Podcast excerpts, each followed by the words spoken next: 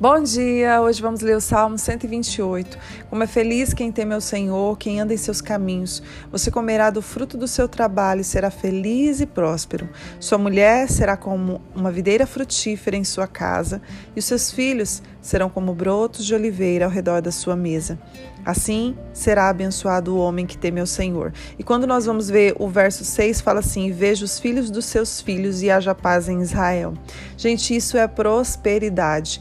Quando nós temos uma família abençoada, né, e nós conseguimos ver, o Senhor nos dá saúde, nos dá vida para ver os filhos dos nossos filhos. Olha que delícia! Isso é a verdadeira prosperidade. Sabe, gente, eu olho aqui para esses salmos e eu vejo assim uma família muito abençoada, sabe? Tanto o homem quanto a mulher, quanto os filhos, quanto a descendência, tudo. E esse verso ele começa com o temor ao Senhor e o andar nos caminhos do Senhor. Não tem como você ter uma família abençoada se você não não houver na sua vida o temor né? E o andar nos caminhos do Senhor, meditar na palavra, estar com Ele, andar com Ele, ser dependente do Senhor. Quando nós fazemos isso, a nossa família colhe os frutos dessa obediência, sabe? E o que a gente tem visto ultimamente é que os filhos estão se perdendo, os casamentos estão né, perdidos. E por quê? Porque os valores dentro de casa já se perderam ao longo do tempo, então não tem como sustentar mais um lar como esse. Sabe, nós vemos é, famílias que não se sentam mais à mesa, que não se olham mais olho no olho, e, se, e quando se sentam, levam o celular né? Levam um outro, ligam a TV no momento que está comendo, a TV está ligada. Gente, nós precisamos resgatar os valores, olhar para os nossos filhos, né? Ouvi-los, né? Olhar olho no olho. É, pais que não oram mais para os seus filhos, não tocam mais nos seus filhos, né? Não beijam, não abraçam, não elogiam, às vezes se referem aos filhos somente para brigar. Sabe, o casal muitas das vezes não ora junto, né? Não se conversa, cada um tem o seu sonho. Ele vive vivem como adversários, né? Só se referem um ao outro para brigar. E nós vemos, né, que ao decorrer do tempo, essa colheita ela vem, porque quando os pais eles escolhem mais dar valor para os de fora, quando esses filhos crescem, o que, que acontece? Esses filhos dão mais valor aos amigos também de fora. Eles não dão valor ao que o pai fala, ao que a mãe fala, porque eles foram ensinados assim. Sabe, existem famílias que só tem graça sair para comer, sair para lanchar, ou fazer um churrasco dentro de casa, né? Ou fazer uma, uma bela janta, um, um prato que a família gosta. Só tem valor se chamar amigos de fora. Se for só entre a família, parece que não tem graça. Sabe? Então, os valores estão se perdendo, porque antigamente nós sabemos que as mesas eram repletas, né? Os filhos, e a casa era cheia, as, as famílias tinham muitos filhos. Então, nós vemos que hoje só se dá valor para os de fora, e às vezes a própria casa não tem o que há de melhor dos seus pais. E aí essas crianças crescem e fazem a mesma coisa. A palavra de Deus diz para a gente praticar a hospitalidade. E, gente, a hospitalidade ela começa dentro da nossa casa. É, é, válido, né? Nós precisamos também praticar a hospitalidade com os de fora, isso é uma questão de honra, né? Mas principalmente ela começa dentro da nossa casa. Nós vemos que isso está raro até até com os de fora, né? Porque nós vemos famílias que elas querem ser chamadas, né? Elas querem ir, elas querem ir até a sua casa, elas querem jantar, elas querem almoçar, elas querem tomar um café com você, mas elas não chamam para ir na casa dela. Por quê, gente? Porque hospitalidade ela dá trabalho.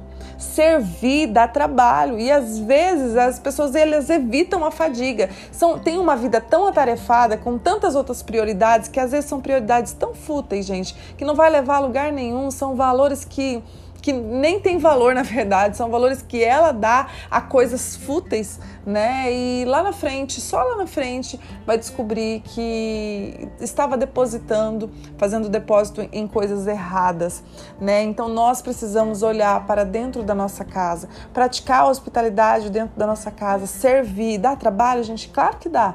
Vai fazer um café, vai fazer uma, né, a louça, nós mulheres sabemos, às vezes a louça, a gente não sai da cozinha, né, lavando louça isso, Só que, gente, isso é tão gostoso, são boas memórias que nós vamos guardando no coraçãozinho, na mente dos nossos filhos, sabe? Uma mãe faz toda a diferença dentro de uma casa, um pai presente faz toda a diferença dentro de uma casa. Então não perca o foco, não dê valor mais aos de fora, dá valor para sua família.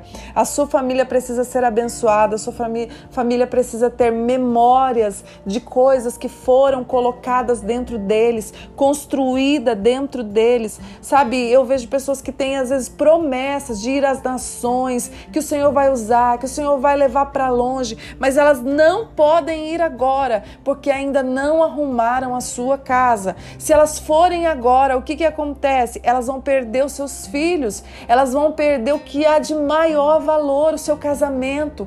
Então nós precisamos olhar com muito carinho, com muito foco dentro da nossa casa. Deus quer realizar promessas nas nossas vidas, gente, mas não tem como ele realizar se a nossa casa não estiver organizada organizada, arrumada, sabe? Os seus filhos têm que ter a sua presença. E, gente, eu não tô falando só de mulher, às vezes fala, ah, mas é fácil para quem né, não trabalha, para quem tem está 24 horas. Não, isso não é verdade, porque às vezes existem mulheres que talvez estejam o tempo todo dentro de casa, mas o seu foco tem sido com as coisas de fora. Então é uma questão de prioridade. Você pode trabalhar fora, mas o seu tempo tem que ser de qualidade quando você passa dentro da sua casa. Os seus filhos precisam olhar e ver que existe uma mãe, que existe um pai que dá valor a eles, que dá valor, né, à presença deles, que olha para eles, que constrói algo dentro deles.